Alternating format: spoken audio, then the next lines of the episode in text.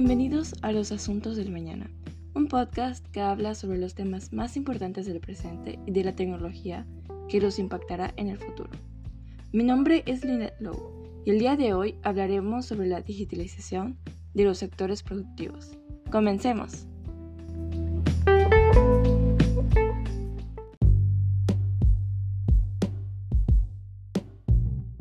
En esta primera sección hablaremos sobre la evolución de la tecnología a lo largo de los años. Primero que nada, se podría decir que la tecnología no tiene una fecha de nacimiento como tal, ya que no se puede establecer a partir de qué año se creó, pues es algo que existe desde los inicios de nuestra especie. Por eso mismo, cosas como la conquista del fuego, el uso de herramientas y la creación de un lenguaje articulado y simbólico son formas de tecnología.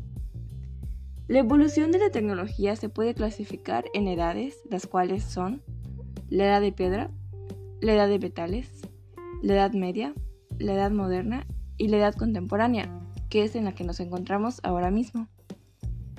Sin embargo, una manera más acertada de clasificar la evolución de la tecnología es por medio de revoluciones. La primera es la revolución neolítica que es el periodo cuando se descubrió la agricultura y se abandonó el nomadismo, a favor de las primeras ciudades. La segunda es la revolución industrial, en donde se pasó de la economía rural tradicional a la economía urbana industrializada, con la fábrica como eje principal.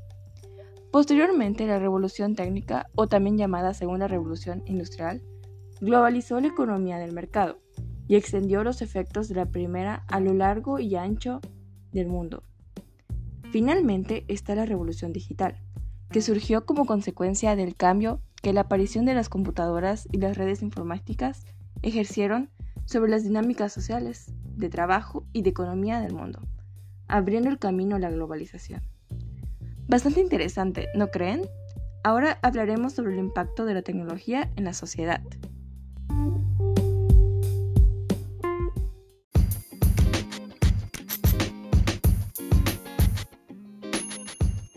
Esta última sección hablaremos sobre las oportunidades y debilidades que nos trae la digitalización de la industria y de los servicios, ya que al ser algo bastante nuevo es importante que consideremos sus posibles consecuencias. En cuestión de oportunidades puedo mencionar que este proceso nos puede traer bastantes beneficios, ya que nos permite que la industria sea más eficaz. Como consecuencia, los costos se pueden reducir y con ello los productos pueden ser más accesibles.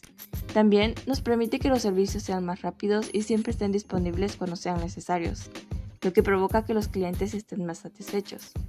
Del mismo modo, nos da la oportunidad de ser más creativos y de adaptar los sistemas a nuestras necesidades, lo cual también facilita la producción. Por el otro lado, las principales debilidades son que para dar este paso se necesita de inversión y tiempo, puesto que la digitalización de un servicio o empresa necesita de bastante dinero y necesita de empleados que conozcan cómo manejarlo. Otro reto es que esto crea una dependencia en la tecnología, lo que significa que si ocurre algún fallo, tu servicio quedará obsoleto. Y además, muchas personas que no cuenten con los conocimientos avanzados para adaptarse a los nuevos sistemas digitales se quedarán desempleados provocando desigualdad laboral.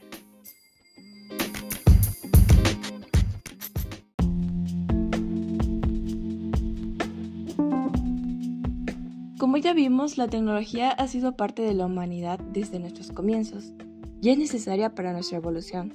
Sin embargo, estos cambios también nos traen desventajas, especialmente a aquellos que no cuentan con lo suficiente para adaptarse a las nuevas tecnologías.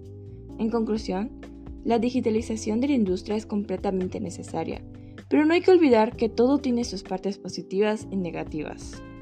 Ya hemos llegado al final del programa. Yo soy Lynette Lowe y nos vemos hasta pronto.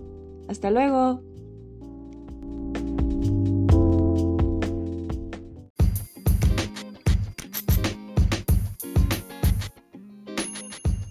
En esta última sección hablaremos sobre las oportunidades y debilidades que nos trae la digitalización de la industria y de los servicios, ya que al ser algo bastante nuevo es importante que consideremos sus posibles consecuencias.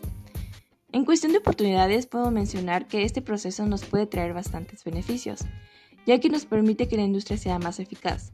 Como consecuencia, los costos se pueden reducir y con ello los productos pueden ser más accesibles. También nos permite que los servicios sean más rápidos y siempre estén disponibles cuando sean necesarios, lo que provoca que los clientes estén más satisfechos. Del mismo modo, nos da la oportunidad de ser más creativos y de adaptar los sistemas a nuestras necesidades, lo cual también facilita la producción. Por el otro lado, las principales debilidades son que para dar este paso se necesita de inversión y tiempo, puesto que la digitalización de un servicio o empresa necesita de bastante dinero y necesita de empleados que conozcan cómo manejarlo. Otro reto es que esto crea una dependencia en la tecnología, lo que significa que si ocurre algún fallo, tu servicio quedará obsoleto. Y además, muchas personas que no cuenten con los conocimientos avanzados para adaptarse a los nuevos sistemas digitales se quedarán desempleados provocando desigualdad laboral.